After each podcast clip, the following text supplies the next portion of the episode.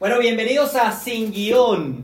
Otro episodio más en Sin Guión. Y hoy tenemos un tema chévere. Hoy tenemos Chimba. un tema chimba, fresco, fresco como bioplaya. O sea, Literal. sírvanse una cervecita, no importa que sean las 8 de la mañana, la hora que sea, cuando nos esté escuchando, en el carro, donde nos escuche. Sírvase algo chévere porque hoy vamos a hablar de los haters. Los haters. Y el nombre de hoy es numeral abraza a un hater. Así que bienvenidos a Sin Sin Guión. Pam, param, pam, pam, pam, param, pam, pam, param, pam, pam. Este episodio va dedicado a todos los haters del mundo porque ser hater es una profesión. Es una profesión. Los queremos, los queremos, los Y queremos. gracias a ustedes somos más grandes. Gracias a ustedes el mundo es mejor. Porque, a ver, yo creo, y le decía a Santi que ahorita que estábamos metidos en el tema de la marca Medellín con, con la agencia, y que de 31 quedamos en los 5 y de los 5 quedamos a los 3, lo que más nos preocupaba cuando empezamos a hacer la marca, que yo le decía a los pelados, cero preocupación, pero lo que más nos preocupaba es que sea como sea, hagas lo que hagas, lo hagas bien, lo hagas muy bien, lo hagas excelente, siempre va a haber un hater ahí queriendo hacerte caer, queriendo mostrar lo malo. Y decíamos, parce, al final abracemos a esos haters que entran, no empecemos una batalla con ellos, nada, abracémoslos, digámosles, hey, está bien, tú ves lo que quieras ver, pues, da igual. Total, ahorita lo hablamos y, y cuando hablaba con, con Don Brandon era el tema de... Es que los haters todos tienen algo en común. Aparte que solamente tienen cinco posts en su cuenta. Eh, Sí, sí. Pero usted, yo no conozco hater con 100k de seguidores. Yo no conozco hater con una publicación en su post. O sea, Y la gente que que te entra hoy tiene cero. cero publicaciones. Sí. Tiene cero publicaciones, siguen un montón de gente y tienen tres seguidores. O sea, ese es puro perfil de hater. puro perfil de hater, pero lo, lo que tienen en común todos, y yo decía a Don es que haters hay en todo el mundo, en todas las industrias, porque el hater es un ser humano. Y el hater es una persona que está buscando cualquier oportunidad en cualquier parte para desahogar su frustración de que no es él el que está El que parado, está ahí. el que está parado en, en el escenario. Y eso pasa muchísimo, porque la gente está, se siente tan frustrado y dice, esto es una pelle, esto no sé qué. A mí, y, a ver, se vale que no, no le guste algo. A mí hay cosas que no me gustan, hay cantantes que no me gustan, hay artistas que me gustan, pero es que yo no soy quien ni para decirle, es que lo que usted hace está mal. Eh, no soy quien, es que no, no es nadie para decirle a, a la gente, eso está mal hecho. Y sobre todo cuando alguien que no conozco. ¿no? Y que no todo el mundo debe Es- pensar lo mismo que vos. Exacto. O sea, somos libres de tener el pensamiento que nos dé la gana. Y somos libres de aprovechar el odio a favor. O sea, yo digo, lo más chimba de tener un hater en tu vida, y, y los que no tengan, búsquense uno. O sea, ay, no tienen hater, búsquense cualquier hater. Búsquenselo. Sí, un- ah, busquen un odiador.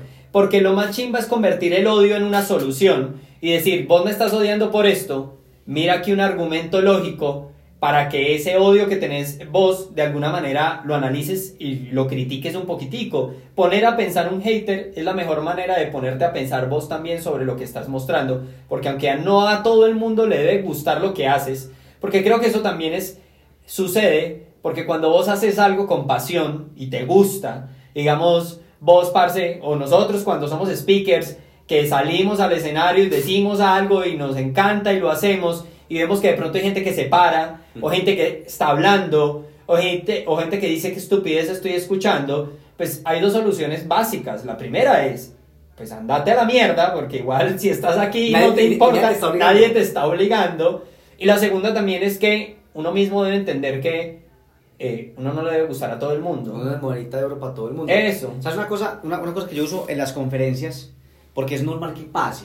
Hay mucha gente que quiere ir, que tiene expectativa, pero algún problema tendrá, se tiene que salir, o quiere ir al baño, está flojito, lo que sea. Uno no sabe. Pero claro, uno en ese momento, como uno está entregando su pasión y lo que quiere, es muy fácil tomárselo personal. Por eso es que mucha gente se engancha porque se lo toma personal de alguien que nada que ver. Y yo siempre lo que hago es, cuando estoy en una conferencia y veo que alguien se va, inmediatamente, ya lo tengo súper automático, busco a la persona que está más conectada conmigo y solo miro a esa persona. Porque esa persona es la que me está diciendo, me encanta lo que estoy escuchando. Y cuando yo me conecto con esa vibra, estoy seguro que logro que más personas me peguen a esa vibra porque se están conectando a mi vibra. Y no estoy dejando que un hater me dañe un día completo cuando yo veo que de 10 felicitaciones hay uno que de pronto no le gusta y está frustrado, o ese ya tuvo un problema, ojalá lo resuelva. Pero también digo, venga, mi objetivo siempre va a ser callarle la boca a más haters. Y eso lo aprendí a uno de mis mentores, sobre todo con el tema financiero, porque en el tema financiero uno de mis mentores siempre decía, eh, Santiago, es que la nómina no se paga con pasión. Pero tenía otro mentor, que era el presidente, me decía, Santi, no te preocupes por lo que diga, van a decir el nombre, que la función de los soñadores, la función de los emprendedores, la función de los que rompemos el status quo y somos game changers, no es decirle a ellos que tienen la razón, es hacer con el acto llegar a resultados y que resultados simplemente les dé una lección de que sí se puede. Es que yo creo que uno solo debería tomarse personal lo que uno mismo diga de uno. O sea, yo me tomo personal lo que yo piense de mí. Exacto. Al final lo que los demás piensen de mí será una abstracción de mis actos, de lo que yo haga. Una lectura. Una lectura. ¿Lo viste ahorita? ¿Cómo era? Sí, o sea, al final lo que ellos piensan de nosotros simplemente es un modelo visual de lo que están. Yo, yo decía, o sea, solo ves lo que quieres ver. Y solo ves lo que quieres ver y solo ves lo que eres. Eso. Y al final, ese solo ves lo que quieres ver no es otra cosa que no querer profundizar más porque el odio es un elemento que no deja eliminar barreras. El odio te encierra en una barrera donde de ahí pues, No pasa nada. pueden haber mil cosas más, huevón. Y mira que ahorita en la competencia de, de, de Marca Medellín, yo no digo, hey, los otros dos que quedaron, es más, los otros 30 que quedaron son una pelle. Para nada, huevón. Los otros dos que quedaron, brutal que hayan quedado. Y brutal las, las otras eh, propuestas. Y lo vi, vi uno y dije, marica, son unos duros del video. Nosotros somos unos duros del branding. Nosotros somos, cada quien es un duro en algo. Y es muy chimba poder ver en el otro lo positivo y no lo negativo. Porque es que al final estamos dejando a nuestro cerebro tomar la decisión que el cerebro siempre ha tomado. Las experiencias negativas en el cerebro se recuerdan mucho más fáciles Sí, claro. y llegan más fáciles. Porque usted, miren esto, piensen en esto, en una relación sentimental, usted puede tener 10 años de relación positiva Así es. y una sola cosa negativa o una sola cosa de odio Tan. puede eliminar 10 años de cosas buenas. Es lo mismo, vas a un restaurante, te va muy bien, 5 años yendo a ese restaurante, un día día te va mal. re mal. Tu cerebro cada vez que te digan el restaurante va a decir, uy, no, es que allá me salen pelos en la comida, la atención es una pelle, pero no recuerda los otros 5 años de cosas chimbas. Exacto. Y sabes que lo, lo importante que lo que dice ahí es que la crítica o el hater es una persona o grupo de personas que están con una falta de contexto. Es como voy a hacer el ejercicio incluso con lo de marca Medellín. Porque claro, es, es marca Medellín es un tema que está sonando en, en la industria. Sí, que está en este momento, y, pues. y- y he escuchado de todo, qué tan bacano, qué chévere, otros que dicen, no, pero es que eso, pues puta, ojalá no sea la marca. Y yo digo, vení, espérate. Y, y yo lo dije, ¿cómo vas a decir que no si ni siquiera conociste el brief? Porque ¿qué pasa? Uno diseña bajo un brief y bajo unas condiciones.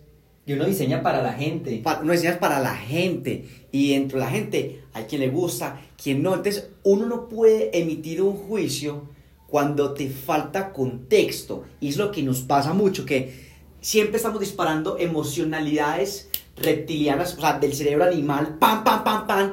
Y hay una cosa que yo estoy empezando a usar mucho, que lo, lo leí en un artículo de qué es lo que hacen los mejores CEOs del mundo, porque las 34 compañías más grandes del mundo, sus CEOs hoy son personas de 60 años.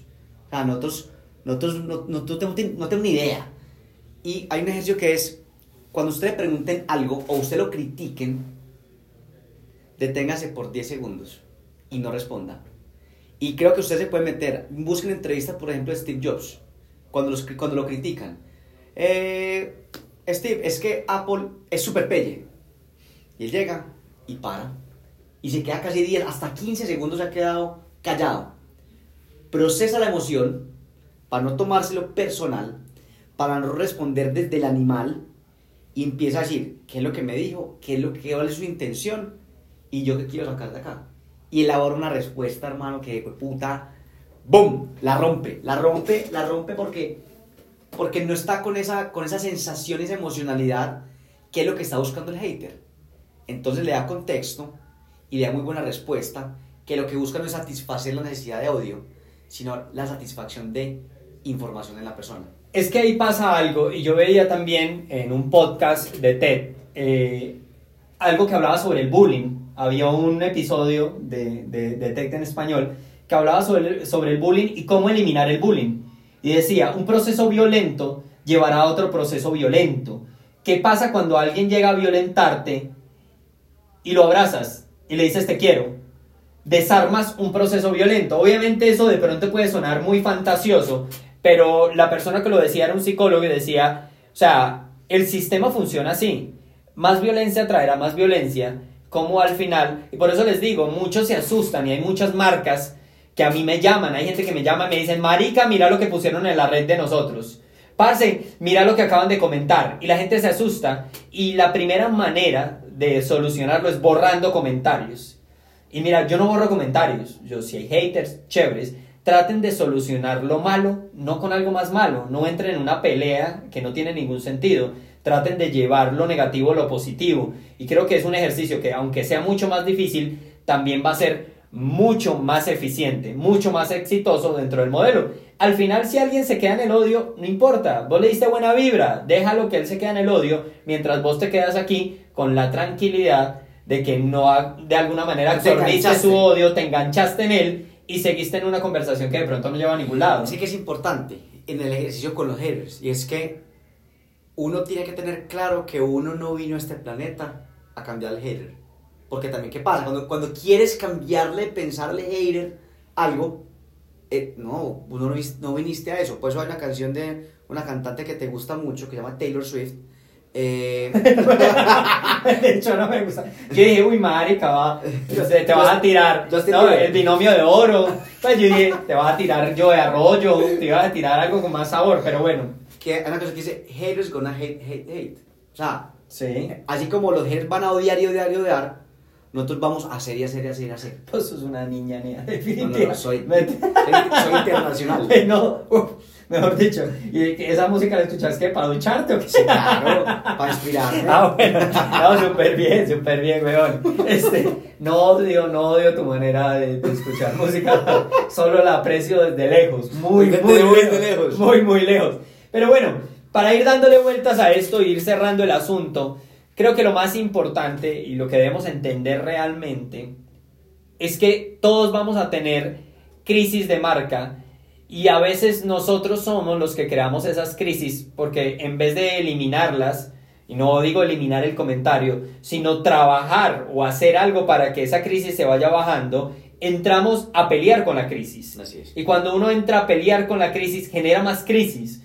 Cojamos la crisis y trabajemos en ella para irla reduciendo, hacerla más feliz. Y yo creo que el día de mañana convertir el odio en felicidad sería uno de los, marica, o sea, de los pilares más fuertes que podría llegar a tener tu marca o podrías llegar a tener vos dentro de tu marca personal, ¿no? Sí, total, porque al fin y al cabo, y eso suena muy fantasioso, pero es fantasioso porque es difícil. Y, y la gente cree que, ay, pues claramente sí, todos vamos a ser fantasiosos y felices y vamos a parar el odio. Póngalo en práctica todo el día póngalo en práctica con el que usted cree que le tiró el carro. Sí. Y que cree que va a buscar un Mazda ta ta ta, de color ta ta ta, y que vaya tal persona y se lo voy a tirar. No, se atravesó. Pues, Eso, ya. Pues ya. Marica, se atravesó, ya pasó, weón, ya pasó. Que él se atraviese no quiere decir que tienes que correr adelante y volverte a atravesar y, y chocarte. O sea, creo que funciona muy. Ese, ese ejemplo es clarísimo, weón, y pasa en el tráfico. Alguien se te mete a lo bruto y de una quieres irlo a cerrar otra vez y yo creería que, que uno debería pensar en cómo moldear un poquito la cabeza del de al lado para eliminar su violencia o su brutalidad y cómo llegas y de pronto te le pones al lado, le bajas el vidrio y le dices, hey, tranquilo, bien. Y de pronto el otro man va a sentir como rabia, frustración, pena, pena y no va a entender qué está pasando. ¿Y sabes lo que pasa? Que eso es automático, es psicológico. alguien se le metió a usted violentamente y usted le da cordialmente, paso. Esa persona, este, este me, me, dio paso sin tirarme el carro.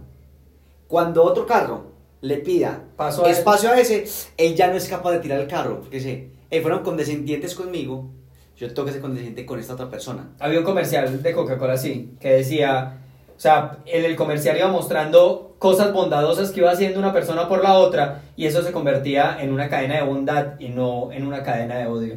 Entonces yo creo que si nos estás escuchando y tienes un hater, vea ese comentario de odio. Y abraza así, Y ponle numeral abraza un hater y le pones después te quiero. Exacto. Pam, param, pam, pam, pam, param, pam, pam, param, pam, pam.